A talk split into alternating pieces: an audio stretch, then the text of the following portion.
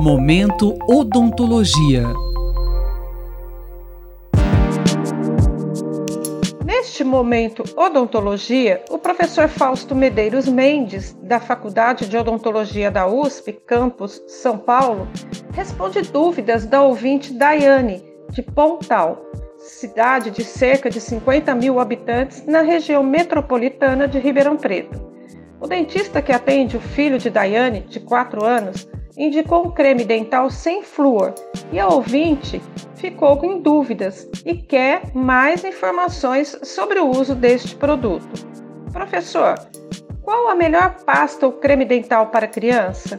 Na verdade, existem as pastas de dentes infantis que são indicadas para as crianças, mas na ausência ou na é, impossibilidade de adquirir uma pasta de dente infantil, não tem problema pode ser utilizada qualquer pasta, desde que ela tenha flúor na sua composição. Então, há necessidade né, que a pasta de dente a ser indicada pelas, para as crianças tenha uma concentração de flúor entre 1.000 e 1.500 ppm, que é uma concentração padrão. Então, ela não pode ter uma concentração abaixo disso, abaixo de 1.000 ppm, e muito menos ser uma pasta sem flúor. Uh, agora, as pastas infantis são mais bem aceitas pelas crianças é, e podem ser utilizadas caso haja a, a, possibilidade de se comprar. Se não, há a possibilidade de se comprar uma pasta para toda a família e essa pasta de dente ser utilizada por toda a família. Esse produto pode conter flúor? Na verdade, elas devem conter é. Então, as pastas a serem indicadas para as crianças, na verdade, para todas as pessoas, elas têm que ter uma quantidade de flúor de 1.000 a 1.500 ppm, que é uma concentração padrão. É, não pode ser nem menos flúor e muito menos pastas flúor. Ah, e essa recomendação ela é feita desde o aparecimento dos primeiros dentes, que acontece por volta de um, é, um ano, né? Um pouquinho antes até do aniversário de um ano, os primeiros dentinhos começam a aparecer e já é recomendado para os pais utilizarem uma pasta com flúor pelo menos duas vezes ao dia nessas crianças. O uso de pasta com flúor pode acarretar algum dano? Se sim, quais e como evitá-los? O único dano, o único efeito colateral do uso de flúor, da ingestão do flúor, é a fluorose. Tudo que aparece na internet e alguns profissionais de saúde também mencionam outros efeitos colaterais, é, efeitos sistêmicos, efeitos na, no QI, é, na tiroide e muitas outras situações que são, na verdade, fake news, né?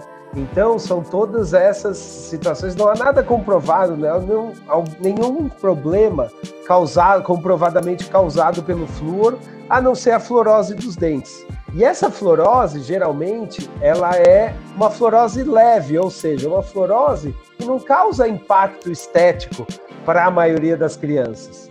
E, além disso, os benefícios da pasta com flúor, comprovado pelos estudos clínicos, né, aqueles estudos por exemplo, aqueles tipos de estudo que foram feitos para comprovar a eficácia das vacinas contra a Covid. Então, há uma série de estudos clínicos também para comprovar a efetividade do uso do dente frício, da pasta de dente com flúor, na prevenção de cárie. E esses estudos mostram que a maioria do, do, efeito colateral que pode ocorrer é essa fluorose, essa fluorose que não é esteticamente comprometedora. Alguma alternativa para pastas ou cremes dentais sem flúor, uma vez que os pais reclamam do valor cobrado por esses produtos? Dessa forma, né? Então não, não deve haver alternativa para as pastas ou cremes dentais sem flúor, porque esses não devem ser utilizados.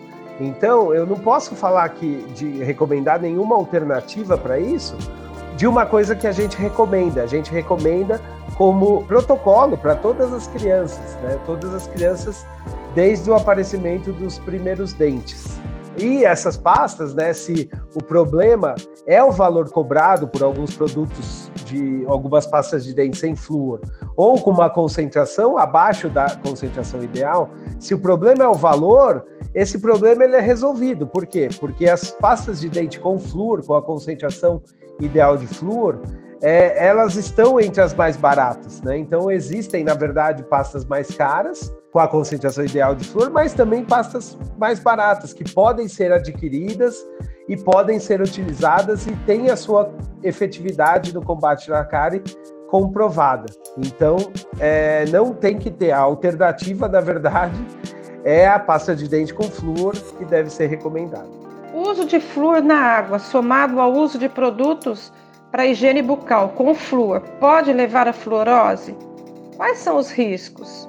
Isso, de fato, pode acontecer, como eu já também expliquei anteriormente. Então, cidades que têm água, flúor na água, associado ao uso de pasta de dente com flúor em idades muito pequenas, pode sim aumentar o risco de fluorose, mas como eu já mencionei, essa fluorose ela não causa um impacto significativo na criança, na qualidade de vida da criança, na estética, nem mesmo na percepção dos pais, ao passo que a cárie dentária, ela causa sim um impacto negativo e ela é percebida pelos pais além de poder causar dor, problemas funcionais.